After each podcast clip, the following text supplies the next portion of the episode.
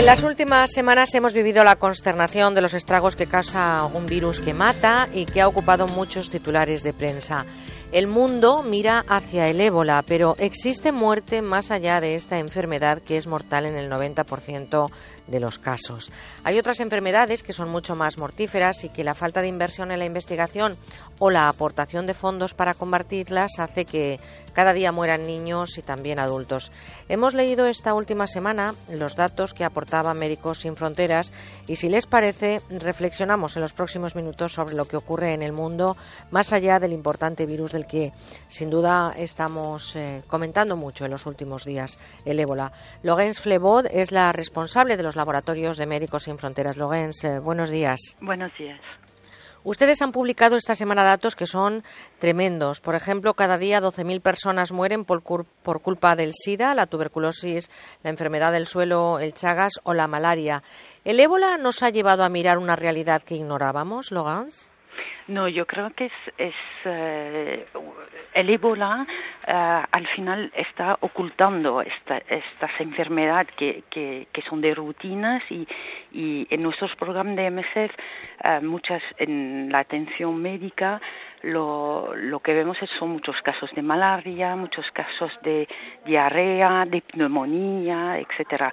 Entonces, el, la consecuencia, el ébola dedica tanto atención fuera del sistema de salud para combatir la epidemia que al final estas enfermedades que, que llamamos olvidadas se quedan más olvidadas. Es decir, que el sistema de salud que funcionaba antes con debilidad pero funcionaba, eh, se, se, se, fragiliza con, la atención y, y, con el ébola o las personas, por ejemplo, uh, en, en, algunos países uh, donde hay casos de ébola, nos encontramos con hospitales cerrados o hospitales que no funcionan y la consecuencia directa es que una persona con malaria o con el, tendrá miedo de ir hasta la estructura para no infectarse del ébola o al revés llegará a la estructura y no encontrará absolutamente nadie eh, para atenderles. Entonces, la enfermedad de ébola, cosa muerto directo, pero también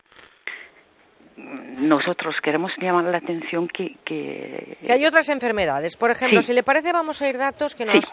han hecho reflexionar sobre, evidentemente, una realidad tremenda, que es la del ébola, la actual sí. epidemia que se extiende ya por cuatro países, se ha cobrado la vida de casi 1.300 personas, ha infectado a cerca de 2.500 y ha hecho, evidentemente, que Occidente vuelva sus ojos hacia esa enfermedad de la que en los últimos tiempos no se le estaba prestando mucha atención. Pero sí que es cierto que con los datos que ustedes nos han facilitado nos damos cuenta que el ébola mata, efectivamente, pero que hay otras enfermedades, como por ejemplo la enfermedad de Chagas, que está teniendo ahora mismo una infección entre 8 y 10 millones de personas, especialmente en América Latina. Eh, la malaria, como decíamos, que es una de las enfermedades, desde luego, tremendas. En 2010, por ejemplo, por dar uno de los datos que ustedes nos han facilitado, 600, 660.000 defunciones, el 91% de las cuales se registraron en África y además otro dato estremecedor que el 85% de esas defunciones ocurrieron entre menores de 5 años. ¿Cómo trabajan ustedes en esos países y cuál es el respaldo que está dando actualmente las Naciones Unidas y el mundo a este tipo de patologías? Yo creo que la, visión global es que es una falta de investigación eh, o de fondos para combatir eh, estas enfermedades. Nosotros trabajamos en Hospital Centro de Salud eh, aportando a, a, los pacientes la, la, la atención médica, que es el diagnóstico y el tratamiento.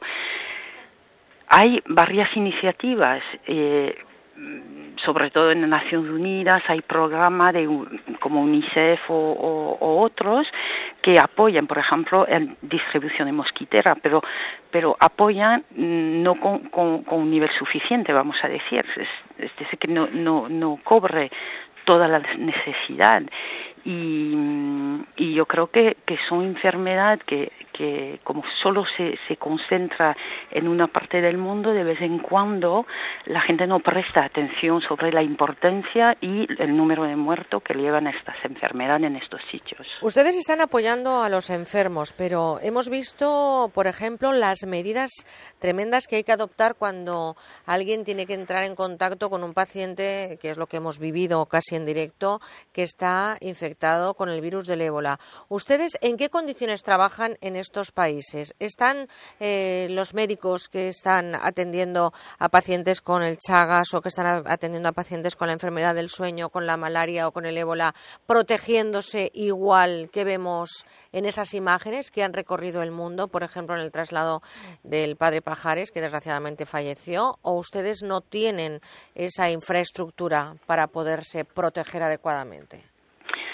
Yo creo que hay que, hay que dividir en, en dos partes. Lo que es la atención para Ebola, que eh, un, un paciente sospechoso llega a una estructura, un centro específico de Ebola, donde le atiende un médico y, y enfermeros para, para, evaluar la severidad del caso, los, los uh, síntomas y hacer pruebas de laboratorio.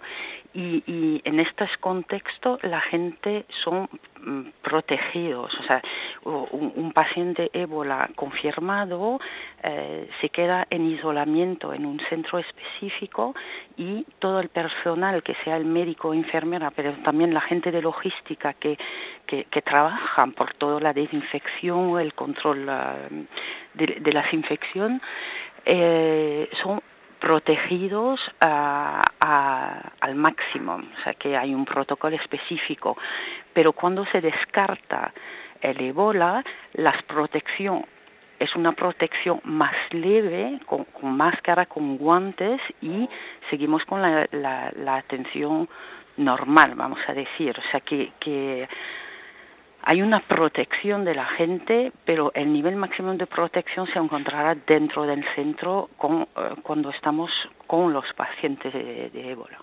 Ustedes como médicos sin fronteras que están efectivamente en esos lugares donde hay que ayudar a las personas infectadas, eh, ¿qué es lo que no cuentan y qué está pasando en esos países, especialmente en África? Bueno, yo creo que lo primero en los países donde hoy en día hay casos de ébola, lo que vemos es un, que el sistema de salud uh, normal está muy, vamos a decir, uh, en, en, mm, está, está, muy afectado porque muy, o sea, hay muchos centros cerrados y, y no funciona muy bien debido a la presencia de ébola. Y, y fuera fuera de los países donde, donde ocurre ébola hoy en día, eh, la problemática, por ejemplo, eh, mencionando Chagas, es la falta de eh, atención al paciente. Existen muy pocos centros de diagnóstico y tratamiento hoy día, por ejemplo, en Latinoamérica. Entonces, el acceso que puede tener un paciente afectado de Chagas a un centro es, es muy bajo y, y en otros países, en, en países africanos donde no hay ébola, la mayoría tiene un sistema de salud un poco fragilizado uh, y no hay toda la atención. La mayoría de, de, los pacientes de estas enfermedades paralelas, vamos a decir, eh, es la falta de acceso eh, a, al diagnóstico y tratamiento. Y, y, la falta de acceso se resume o no hay personas específicas como por el Chagas o otras enfermedades olvidadas, tripanoafricana o calazar o también la falta de eh, recursos financieros que puede llegar que, a que la gente compra herramientas de diagnóstico y tratamiento. Entonces, sí, porque, por un... ejemplo, usted que está hablando del Chagas, creo que solamente hay dos medicamentos para esta enfermedad. Son eficaces en recién nacidos y lactantes, pero las tasas de curación están solo en torno al 60 o 70% en niños mayores, adolescentes y adultos. ¿Por qué no se tiene en cuenta este dato, por ejemplo? ¿Qué es lo que usted pediría ahora mismo a esas autoridades que nos están escuchando y que además en muchos casos han firmado convenios de colaboración y, sobre todo, eh, han firmado manifiestos y compromisos para que la salud de los niños en el mundo sea prioritaria y para que estos países, especialmente del llamando, llamado y realmente es así el tercer mundo, tengan unas condiciones de vida mucho mejores. ¿Qué les pediría usted ahora mismo a esos, eh, bueno, a esas autoridades, a esos políticos, a esos responsables que en algún momento determinado pudieran destinar fondos a la ayuda, a la investigación, no sé, al tratamiento de estas enfermedades? Bueno, sin duda eh, pediremos que se siga investigando, o sea, que la investigación es fundamental y que no se para porque tenemos uno o dos medicamentos, que no se para la investigación diciendo que ya eh, el problema ya, ya no lo tenemos más porque tenemos un medicamento, seguir con la investigación y también seguir y que existe mecanismo de fondos que permite de, de combatir la o sea, de, que, que, permite combatir más y, y ampliar más la cobertura pero la investigación es, es, es fundamental. En, en, el caso, por ejemplo, de Chagas o de trípano africana, eh, hay muy pocos medicamentos, pero de malaria también es que tenemos uh, básicamente uno o dos medicamentos, nada más. Nos estamos olvidando de la tuberculosis, que está bastante radicada en los países desarrollados, pero actualmente, solamente en el 2011, por darles un dato, murieron un millón y medio de personas y estamos hablando que en los países en desarrollo es la primera causa de muerte en pacientes que están infectados a su vez con otra enfermedad como es el virus del SIDA, el, el VIH-SIDA. Estamos hablando de que un tercio de la población del mundo está infectada con el vacilo de la TBC. Eh, eh, en fin, hay otras enfermedades que son tremendas, que están ahora mismo también azotando la salud del mundo, especialmente de ese mundo frágil, de ese mundo al que no le prestamos toda la atención que necesita, que es ese mundo débil económicamente y sobre todo eh, casi olvidado por las, eh, por las eh, responsabilidades sanitarias. Y nosotros hoy, desde Médicos Sin Fronteras, queremos conocer un poquito más cuál es la situación.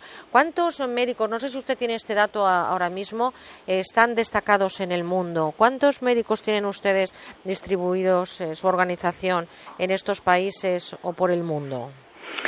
No tengo el número claro, no, no tengo. Tenemos una, un, por año tenemos una, un una número, una, una mediana de, de 1.200 personas, de los cuales los 10, 15, 20% son, son médicos y el resto enfermero, técnico de laboratorio, logística, administrador.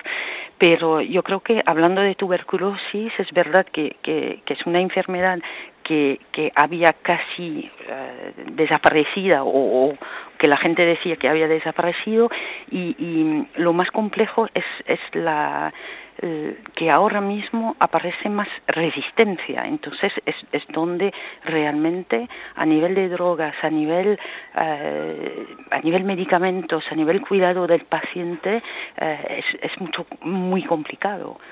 Bueno, ahí está el ébola, figura evidentemente entre los virus más letales, está entre los diez primeros, pero no es la única enfermedad ni el único punto de atención que necesita recursos. Insisto, la enfermedad del sueño, una enfermedad que está infectando a muchísima gente, especialmente en África, y que causa en torno a las 50.000 muertes al año. La, la enfermedad de Chagas, entre 8 y 10 millones de afectados, una enfermedad endémica en América Latina, y bueno, ahí está también para que de alguna manera se le preste ayuda y atención.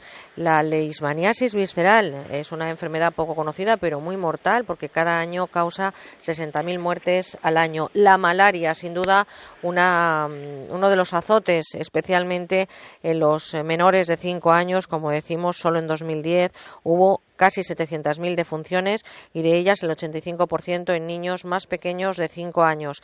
Tenemos el virus del SIDA, un virus del que sí se habla y del que sí parece que la investigación está poniendo el foco de atención. La tuberculosis, una enfermedad que estaba prácticamente desaparecida y que de nuevo ha vuelto a resurgir y que está causando estragos, especialmente en esos países donde de verdad, sintiendo mucho, no tienen toda la atención que se merecen. Nosotros hoy hemos querido hacer una pequeña paradita en nuestros contenidos para no solamente hablar del ébola, que nos parece importantísimo, toda la atención que se le está dando y ojalá todos eh, demos recursos y apoyemos la investigación y especialmente los que tienen el dinero, ¿no? que son nuestras autoridades. Laurence Flevaud es responsable del Laboratorio de Médicos Sin Fronteras y nos lo ha contado esta mañana. Yo quiero desde aquí rendirles ese pequeño homenaje con un abrazo enorme a esas personas, a esas eh, miles de personas que están destacadas en lugares donde solamente hay a veces miseria y enfermedad y están haciendo que su mano ayude a superar situaciones que a lo mejor el dinero haría que no se produjeran. Lawrence, eh, gracias por estar esta mañana con nosotros. Gracias a vosotros. Y enhorabuena por ese trabajo que hacen ¿eh? en Médicos Sin Fronteras. Bueno, muchísimas gracias. Un saludo, hasta pronto. Un saludo.